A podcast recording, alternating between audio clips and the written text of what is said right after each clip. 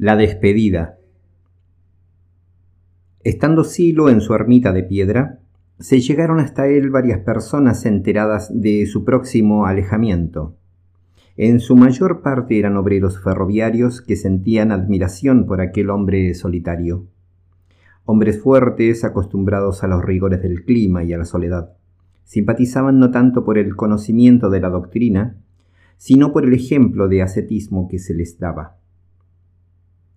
Esta conversación sencilla muestra la vena de humor y de calor humano que siempre mostró Silo entre la gente sin dobleces. Nos parece tan importante su publicación como la de cualquier otra arenga, no obstante la aparente baja de nivel que en ella se muestra. Veo que se han acercado cargados como para un festejo. Está bien, vamos a comer juntos y nadie será tan poco comprensivo que me reproche si no tomo el vino que han traído. Ya he visto en otras ocasiones al viejo Vergara chispear sus ojitos de picardía cuando le rechazaba el vaso.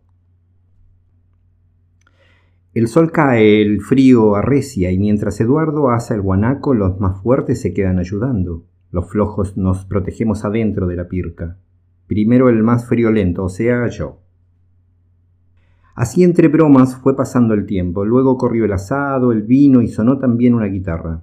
Los cuentos del futre acompañaron a los mates, después se produjo un sostenido silencio y Silo habló. Han pasado cuatro meses desde que llegué.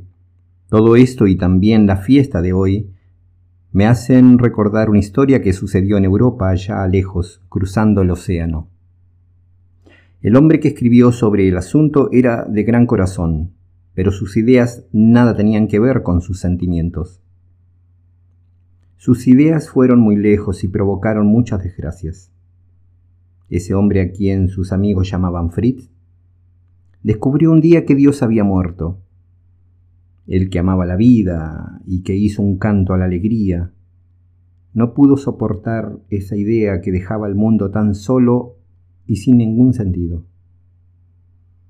Pasó el tiempo y hubo una gran lucha entre las ideas violentas y los hermosos sentimientos de Fritz. Esta lucha adentro de él lo llevó a una muerte lamentable.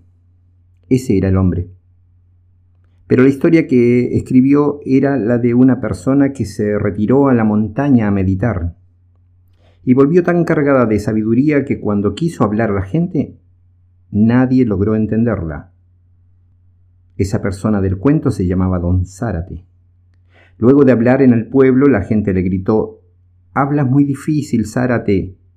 Nosotros no te entendemos. El pueblo en que pasó todo se llamó La Vaca Pintoja. Al mirarlos a ustedes ahora tan atentos a este cuento, pienso si Fris no se equivocó y debió acercarse aquí, a este pueblo nuestro llamado Punta de Vacas. Nosotros nos entendemos y sabemos que si Dios murió en Europa y en la mente de Fritz, está renaciendo en América y en el corazón de los hombres sencillos. Yo me voy ahora, pero hablaré en punta de vacas en cuatro días más. Luego me alejaré para siempre. Dígale a las maestras y a la directora que las recordaré. Seguramente los niños de este pueblo serán educados en un futuro no lejano en nuevos valores y con una renovada fe. Víctor y Carlos crecerán en un mundo nuevo, en el que todo lo de hoy será cambiado, como no hubo antes cambio en el mundo. Los más viejos, Abayay y Gallardo, alcanzarán a ver el hocico del cambio que se viene en nuestro mundo pero antes habrá un momento de violencia general que será necesario combatir, sembrando ideas de paz. Nadie se asuste cuando llegue ese momento de confusión, porque después de él vendrá el tiempo en que la humanidad alcanzará la paz y el viejo Vergara podrá tomar su vino sin sobresalto. Ya el sol se fue detrás del cerro y para llegar al pueblo es necesario cruzar el río Tupungato, que trae agua casi heladas. Después de los ríos y las piedras que oculta la noche, está el pueblo. Después de esta noche está el sol que se levanta de Deuspayata. Los que quieran ese mundo mejor no solo tienen que pensar bien, sino sentir bien y actuar bien, para que no les pase como a Fritz, que sentía una cosa pero pensaba lo contrario. Todos los que quieran ser hombres o mujeres derechos tienen que no mentir, no robar, no matar, ser fieles y llevar la paz dentro de cada uno y a los otros para ayudarlos. Hay que estar contra las guerras y las peleas, y no hay que vengarse jamás. Lo único que se gana con la venganza es complicar las cosas. Veo que aquel me mira de costado. Aunque no te parezca, no debes castigar a otros ni aun para defenderte.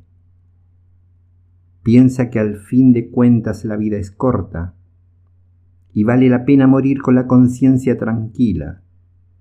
No vaya a suceder que en el otro mundo el ánima sea inmortal y se esté mejor si se ha obrado bien en esta vida.